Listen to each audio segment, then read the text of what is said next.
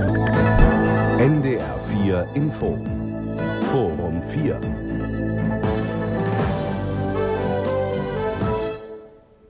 Heute mit einem Essay von Astrid Springer. Das Urteil des Bundesverfassungsgerichts zur Pflegeversicherung wird noch immer kontrovers diskutiert, vor allem hinsichtlich seiner Auswirkungen auf andere umlagefinanzierte Sozialversicherungen, die ohne die nachwachsenden Generationen nicht funktionieren können.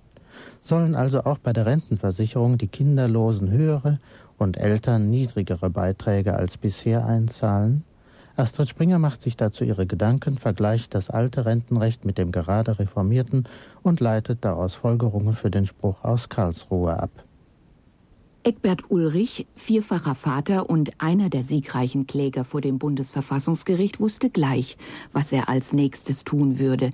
Wenn die Politik nicht ganz schnell aus dem Pflegeurteil Konsequenzen auch für die Rente ziehe, dann wolle er erneut vors Bundesverfassungsgericht gehen.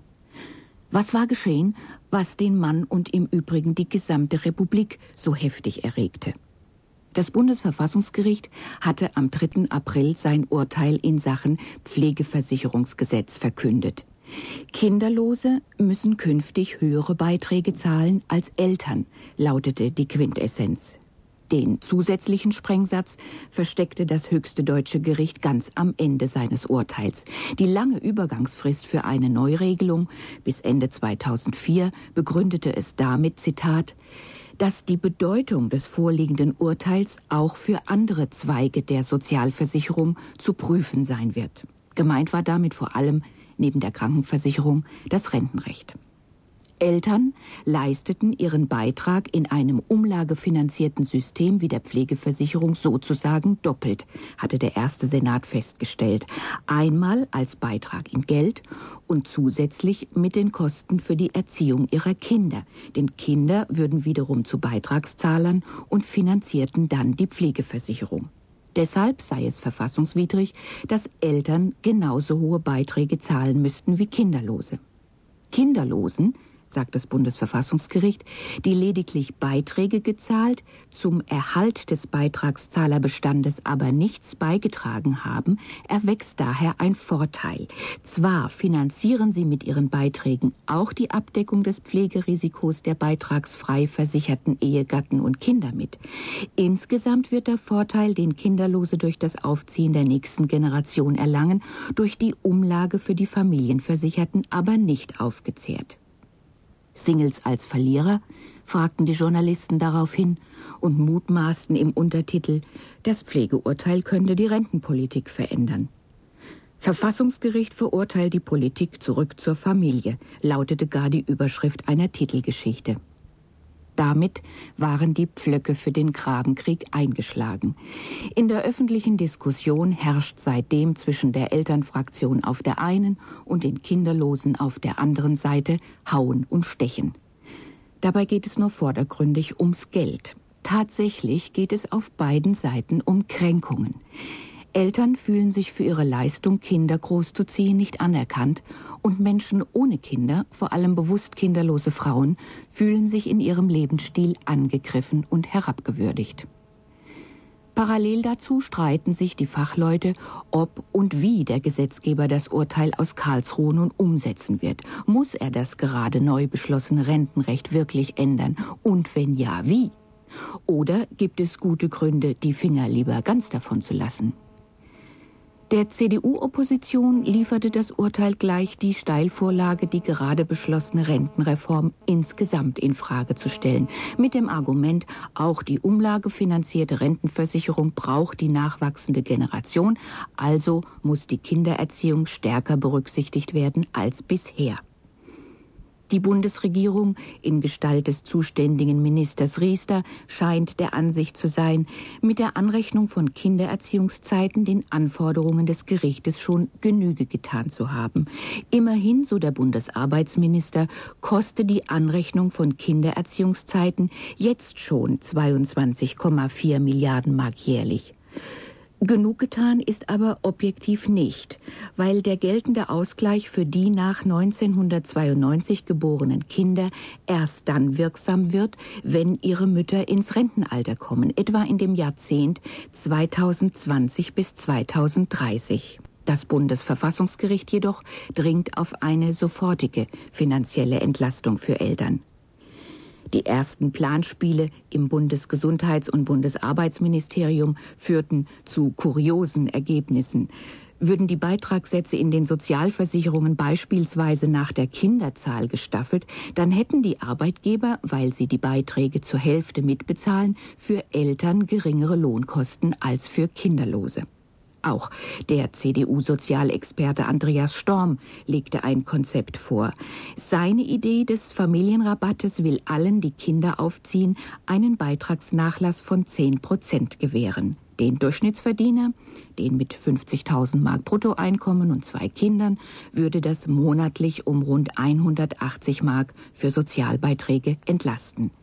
Finanzieren will Storm seinen Vorschlag durch eine Familiensolidarversicherung, für die Arbeitgeber und kinderlose Beschäftigte zur Kasse gebeten werden sollen.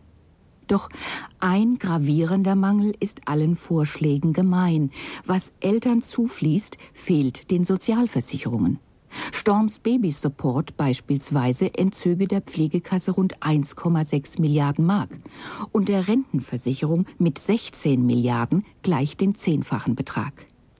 Für die Pflegeversicherung müssen von den Arbeitnehmerinnen und Arbeitnehmern derzeit 1,7 Prozent vom Bruttolohn abgeführt werden. Das macht an der Beitragsbemessungsgrenze einen Höchstbetrag von rund 110 Mark. In der gesetzlichen Rentenversicherung geht es um unvergleichlich viel mehr, denn hier liegt der Beitragssatz derzeit bei 19,3 Prozent. Eines hat eine Frau, die es wissen muss, schon klargestellt.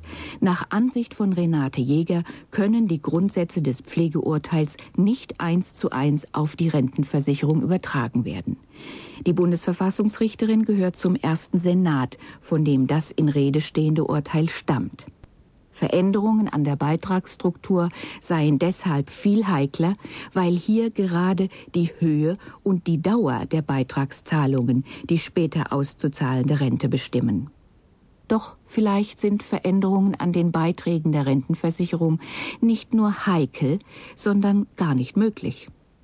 In jedem beitragsfinanzierten System müssen die gezahlten Beiträge und die später zu gewährende Leistung im Verhältnis stehen. So will es das Äquivalenzprinzip der Sozialversicherungen.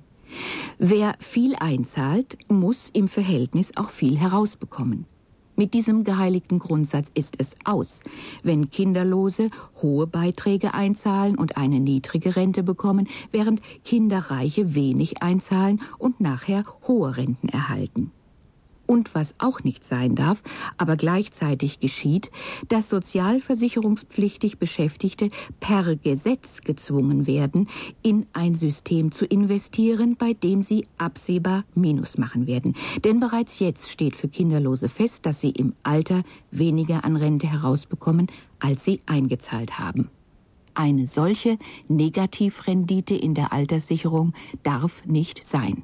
Das hat das Bundesverfassungsgericht in einer früheren Entscheidung festgestellt. Rentenanwartschaften genießen nämlich eigentumsähnlichen Schutz. Und schließlich sind Kinder zwar wichtig für ein umlagefinanziertes System, aber sie sind keine berechenbare Grundlage. Ein Kind kann auswandern, einen Unfall erleiden, behindert sein, arbeitslos werden oder sein Geld als Selbstständiger oder als Beamtin verdienen und damit aus der gesetzlichen Rentenversicherung ausscheiden. Einem Kind einen Beitragswert von x Mark zuzuordnen, das geht überhaupt nicht, sagt der Rentenexperte Meinhard Miegel. Und was ist mit denen, die ungewollt kinderlos bleiben? Oder mit der Frau, die deshalb auf eigene Kinder verzichtete, weil sie erst die Stiefkinder erzogen, dann die Mutter, den Schwiegervater, den eigenen Mann gepflegt und zwischendurch die Enkelkinder betreut hat? Widersinnige Wirkungen attestierte die Presse dem Pflegeurteil und hielt es gar für ein Muster ohne Wert. Eine ganz andere Frage ist die, ob es denn überhaupt fair wäre, Kinderlose generell und eben auch im Rentenrecht verstärkt zur Kasse zu bitten. Denn was heißt schon die Kinderlosen? Im Gebärstreik befinden sich natürlicherweise ja nicht die Männer, sondern die Frauen. Der erste Armutsbericht, den die Bundesregierung pikanterweise kurz nach dem Urteil vorlegte, lässt keinen Zweifel daran, was Kinder zu haben in unserer Gesellschaft bedeutet. Wer sich für Kinder und dann auch noch für mehrere Kinder entscheidet, riskiert arm zu werden. Kinder sind ein Armutsrisiko. In der Bundesrepublik stehen ca. 13.000 Einkommensmillionären rund drei Millionen Sozialhilfeempfänger gegenüber. Davon sind mehr als eine Million Kinder und Jugendliche, die entweder in einer kinderreichen Familie oder bei einer alleinerziehenden Mutter leben. Wer Kinderlose, in Klammern Frauen, im Rentenrecht verstärkt zur Kasse bitten will, sollte sich vorher ansehen, wie Mütter bisher in der gesetzlichen Alterssicherung behandelt wurden und, was noch viel interessanter ist, was sie mit der gerade beschlossenen Rentenreform in Zukunft erwartet. Das alte Rentenrecht von 1957 ging davon aus, dass eine Frau heiratet und als Mutter daheim bei den Kindern bleibt, während der Mann für die Familie lebenslang den Unterhalt verdient. Dieser Vorstellung entsprechend war die Alterssicherung der Hausfrau die von der Berufstätigkeit des Mannes abgeleitete Witwenrente. Eine den Lebensstandard sichernde eigene Rente konnte die Durchschnittsfrau, die wegen der Kinder wenig oder nur mit Unterbrechungen berufstätig gewesen war, niemals, auch nicht mit Teilzeit erreichen. Bis auf den heutigen Tag erhält die Durchschnittsrentnerin mit ihrer Durchschnittsrente von rund 1100 Mark nur die Hälfte dessen, was der Durchschnittsrentner monatlich aufs Konto bekommt. Die verheiratete Mutter, die es auf sich nahm, neben der Familienarbeit auch noch berufstätig zu sein, war rentenrechtlich und steuerrechtlich gesehen dumm. Die doppelte Belastung und die doppelte Leistung zahlte sich nämlich nicht aus. Erziehungs- und Familienarbeit blieb bis 1986 selbstverständlich, was sie seit rund 20 Jahren abzulesen an den sinkenden Geburtenraten nach der Einführung der Antibabypille schon nicht mehr war und weil selbstverständlich deshalb auch ohne rechtliche Anerkennung. Das sogenannte Babyjahr wurde im Rentenrecht ursprünglich nicht als Leistung, sondern nur aus sozialen Erwägungen angerechnet. Und weil Frauen wegen der Kindererziehung ja auch weniger verdienten als Männer, durfte es, so der Gesetzgeber damals, auch nur mit 75 Prozent eines Durchschnittseinkommens bewertet werden. Kindererziehung stand praktisch am Ende der Skala bei der Bewertung von anzurechnenden Zeiten. Angerechnet wurden die Erziehungszeiten aber nur, und das war der Pferdefuß, wenn die Mutter eine Versicherungslücke hatte. War sie in den ersten drei Jahren nach der Geburt ihres Kindes erwerbstätig gewesen, erhielt sie den Anspruch nicht. Arbeitete sie in Teilzeit und lag der Teilzeitrentenanspruch unter dem Rentenanspruch aus der Erziehungszeit, dann bekam sie den höheren Erziehungszeitenrentenanspruch, aber niemals beide zusammen. Das Bundesverfassungsgericht musste erst ein Machtwort sprechen, um diese diskriminierende Regelung außer Kraft zu setzen. Das war 1996. Da war das höchste deutsche Gericht aber auch schon sehr ungehalten über die Gesetzgebung in Sachen Mütter und Rente. Das bahnbrechende Trümmerfrauenurteil von 1992 und dessen Kernaussage hatte der Bundestag bis dahin einfach ignoriert. Der 92er Spruch aus Karlsruhe lautete, Kindererziehung ist, da das Rentenrecht im Umlageverfahren finanziert wird, rentenrechtlich als eine Leistung anzusehen, da das ganze System ohne nachwachsende Beitragszahlerinnen und Beitragszahler nicht funktionieren würde und muss deshalb honoriert werden. Bei jeder Reform der Alterssicherung einen Schritt mehr. Das Ganze eingebettet in eine familienpolitische Strukturreform des Sozialstaates. Rosa Rees hieß die eine der beiden Trümmerfrauen, die in Karlsruhe klagte. Zehn Kinder hatte sie geboren und bekam 400 Mark Rente im Monat, während ihre Töchter und Söhne insgesamt rund 8500 Mark an Rentenbeiträgen für die Konten fremder Menschen überwiesen. Erst von diesem Moment an, 1992 wie gesagt, wurde die Behandlung von Müttern im Rentenrecht als das Jahrhundertunrecht an den Frauen erkannt. Endlich reagierte die Politik. Schrittweise wurde die Bewertung der Kindererziehungszeiten angehoben. Gerade das Rentenrecht bietet über die letzten fünf Jahrzehnte einen besonderen Anschauungsunterricht dafür, wie man Frauen das Kinderkriegen verleidet hat. Es sei hier nur an die Härtenovelle von 1965 und an die sogenannte Halbbelegung erinnert. Das ist inzwischen Vergangenheit. Wir haben ein nagelneues, gerade reformiertes Rentenrecht und zunächst schien es so, als sei auch das Rentenrecht endlich auf der Höhe der Zeit angekommen. Als die Rentenreform noch im Planungsstadium steckte, ging sie vom Leitbild der berufstätigen Frau mit Kindern aus, wie es der Realität inzwischen entspricht. Ende Juni legte das Institut für Arbeitsmarkt und Berufsforschung in Nürnberg die neuesten Zahlen vor. Danach kehren im Westen 70 Prozent und im Osten sogar 85 Prozent der Mütter nach der Familienpause in den Job zurück. Gegenüber 1997 ist das eine radikale Trendwende. Noch vor vier Jahren war es nicht einmal die Hälfte, die wieder erwerbstätig wurde. Ziel des neuen Rentenrechts sollte es also eigentlich sein, Berufstätigkeit und Familienarbeit besser vereinbaren zu können und die eigenständige finanzielle Alterssicherung für Frauen auszubauen. Und was ist dann tatsächlich passiert? Mit der Einführung der privaten kapitalgedeckten Altersvorsorge hat der Gesetzgeber den Bankrott des bisherigen Rentenrechts erklären müssen.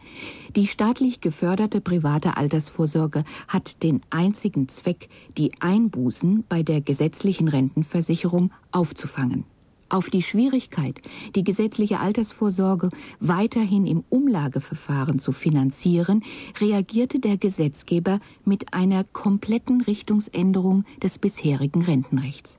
Die Eigenvorsorge soll die Beitragsstabilität, aber nicht das Rentenniveau sichern.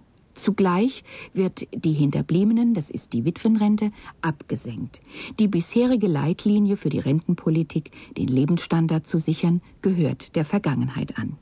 Die Rente des männlichen deutschen Eckrentners soll von derzeit 70 Prozent auf 67 Prozent sinken. Real kommen unterm Strich aber nur 64 Prozent heraus, weil die Berechnungsformel geschönt ist. Wer beispielsweise statt 45 Beitragsjahre nur 40 vorzuweisen hat, kommt bestenfalls auf 60 Prozent. Diejenigen, die diese Sparmaßnahme am härtesten trifft, sind neben den jetzt 35-Jährigen und allen Jüngeren die Frauen. Für sie geht diese Rentenreform richtig schlimm aus, weil ihre Renten durch Familienpausen, niedrigere Löhne und eine durchschnittliche Beitragszahlungsdauer von nur 30 Jahren nach wie vor um die Hälfte niedriger liegen als die der Männer. Eine Anfang August veröffentlichte Studie des Deutschen Instituts für Altersvorsorge bestätigt diesen Befund. Drei Viertel der 30 bis 59-jährigen Frauen in Deutschland werden im Alter nicht über ein ausreichendes Einkommen verfügen. Aus Erfahrung weiß man, dass die kapitalgedeckte Vorsorge bestehende soziale Ungleichheiten verstärkt. Frauen zahlen bei privaten Versicherungen höhere Tarife, weil sie länger leben. Obwohl sie es sich weniger leisten können, wird ihre private Vorsorge auch noch teurer als die der Männer. Auch die Witwenrente wird neu geregelt. Zu loben ist, dass es erstmals in der Geschichte des deutschen Rentenrechts für jedes Kind zwei zusätzliche Entgeltpunkte gibt. Die sind im Westen zweimal 48 und im Osten zweimal 42 Mark wert. Damit honoriert das Rentenrecht endlich wenigstens im Ansatz die geleistete Familienarbeit und nicht mehr nur den Trauschein. Andererseits wird die Hinterbliebenenversorgung aber erheblich gekürzt, und zwar von 60 auf 55 Prozent. Und verschärfte Anrechnungsregeln vermindern den monatlichen Betrag zusätzlich. Frauen sind aber nach wie vor stärker auf die Hinterbliebenenversorgung angewiesen als Männer. Die Standardwitwe, das ist die vom Eckrentner mit Durchschnittseinkommen und 45 Berufsjahren, verliert allein durch die Kürzung auf 55 Prozent rund 100 Mark im Monat. Und hier zeigt sich, wes Geistes Kind auch das nagelneue Rentenrecht ist Um nämlich den Verlust auszugleichen, muss die Durchschnittsfrau zwei, besser drei oder vier Kinder bekommen. Auf eine verdeckte Art und Weise orientiert sich der Gesetzgeber also weiterhin am patriarchalen Familienmodell, an der Hausfrauen- bzw. der männlichen Versorgerehe. Diese Maßnahme führt gleichzeitig zu einer Umverteilung. Dabei werden Frauen ohne Kinder benachteiligt zugunsten von Frauen mit Kindern. Männer werden in diesen Umverteilungsprozess nicht mit einbezogen. Für mehr Partnerschaftlichkeit zwischen Müttern und Vätern und damit für mehr Chancengleichheit und Gerechtigkeit zwischen den Geschlechtern hätte das Rentensplitting gesorgt. Ein solches Rentensplitting hätte eine gerechte Teilung aller in der Ehe erworbenen Rentenanwartschaften bewirkt. Erwerbstätigkeit ebenso wie Familienarbeit, also alle in einer Ehe erbrachten Leistungen, wären rentenrechtlich honoriert worden. Zugleich hätte sich die eigenständige Alterssicherung von Frauen ausbauen lassen. Doch das Rentensplitting war politisch nicht durchsetzbar gewesen, was den Eindruck zurück zur patriarchalischen Familie nur verstärkt. Sein stärkstes Stück in puncto konservativer Familienideologie hat sich der Gesetzgeber allerdings bei der Höherbewertung von Kindererziehungszeiten geleistet.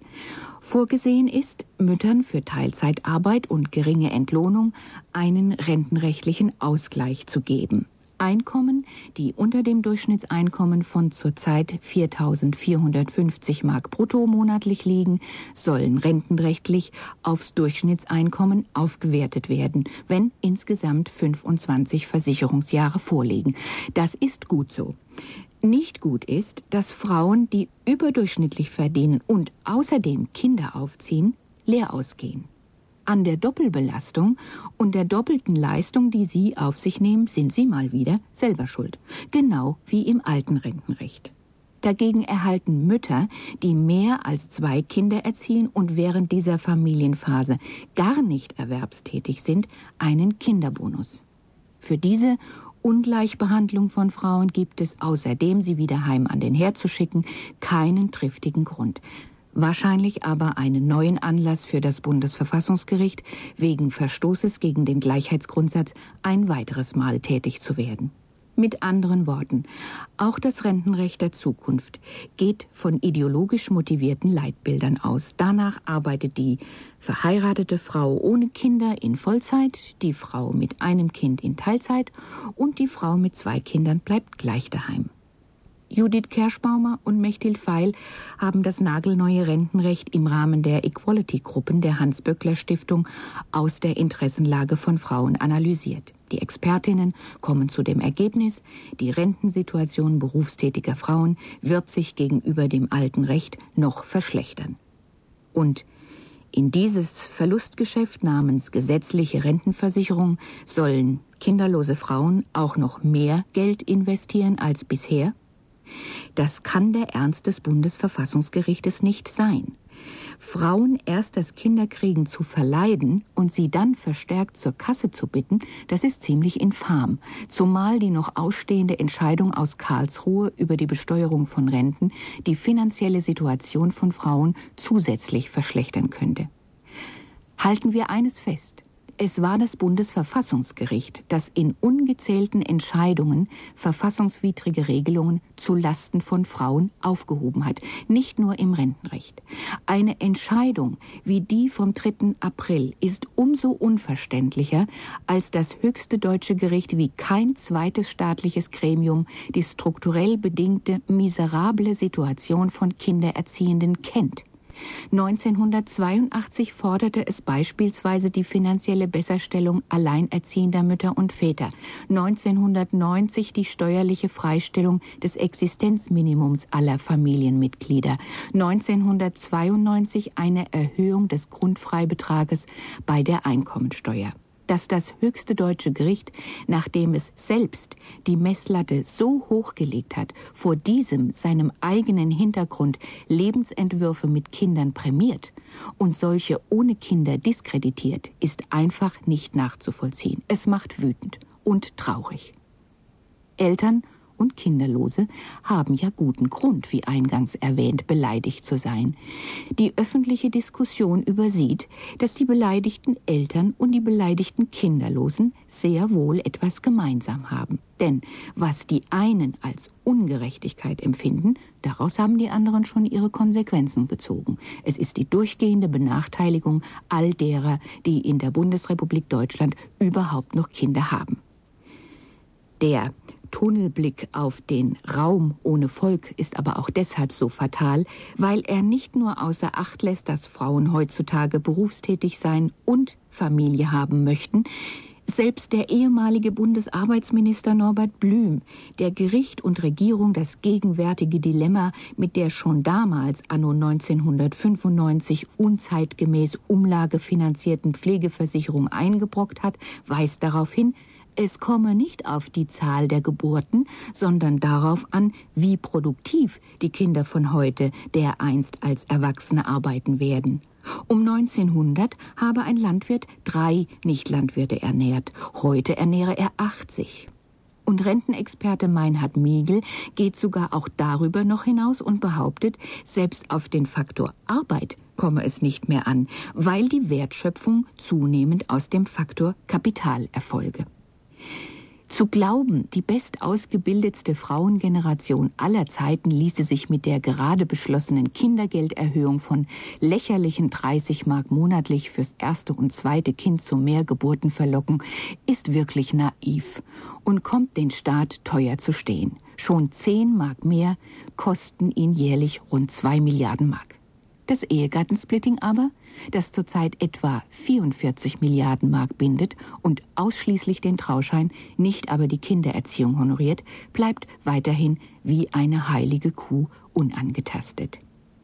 Der Solidarausgleich, auf den das Bundesverfassungsgericht abzielt, kann nur über das Steuerrecht erfolgen. Dort werden Kinderlose traditionell durch die Steuerprogression für höhere Einkommen sehr viel stärker mit Abgaben belastet als Eltern.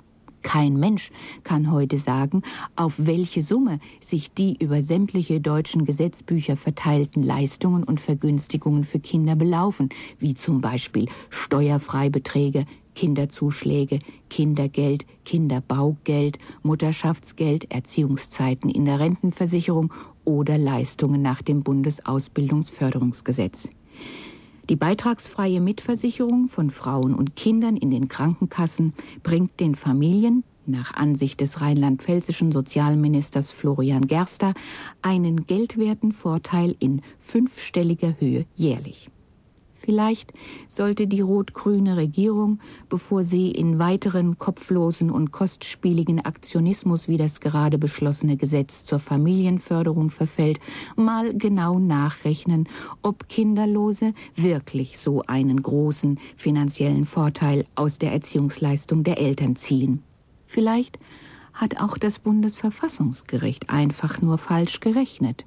Oder sollte es in diesem Punkt überhaupt nicht gerechnet und nur gewertet haben? Der Gesetzgeber ist nicht zu beneiden. Er ist gehalten, die Benachteiligungen der Mütter und Väter innerhalb des Systems, also auch innerhalb der Rentenversicherung auszugleichen. Aber genau dort, im Rentenrecht, befindet sich der Gesetzgeber auf dem Holzweg, weil er sich, wie gesagt, auch im zukünftigen Rentenrecht am gesellschaftlich überholten und unrealistischen Familienmodell der Hausfrauenehe orientiert.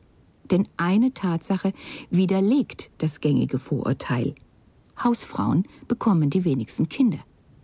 Je berufstätiger die Frauen einer Nation sind, desto mehr Kinder haben sie. Die berufstätigsten von allen in Europa, die Norwegerinnen, bringen es auf durchschnittlich 1,86 Kinder, gefolgt von Schweden und Dänemark. Deutschland dagegen liegt auf dem drittletzten Platz, in negativer Hinsicht nur noch übertrumpft von Spanien und dem absoluten Schlusslicht Italien, wo der einstige Inbegriff der Mütterlichkeit La Mamma sich nur noch zu durchschnittlich 0,99 Kindern entschließen kann. Die Erklärung für dieses erstaunliche Phänomen ist einfach. In Ländern mit hoher Frauenerwerbstätigkeit machen Staat und Wirtschaft auch eine besonders kinderfreundliche Politik. Von erschwinglicher Kinderbetreuung und Ganztagsschulen bis hin zu höherer Toleranz gegenüber Müttern und Vätern, die sich Zeit für ihre Kinder nehmen. Von dieser Einsicht scheint der Bundestag noch sehr weit entfernt zu sein. NR4 Info Forum 4. Sie hörten den Essay Zeugen oder Zahlen. Kann das Pflegeurteil das Rentenrecht verändern? Von Astrid Springer.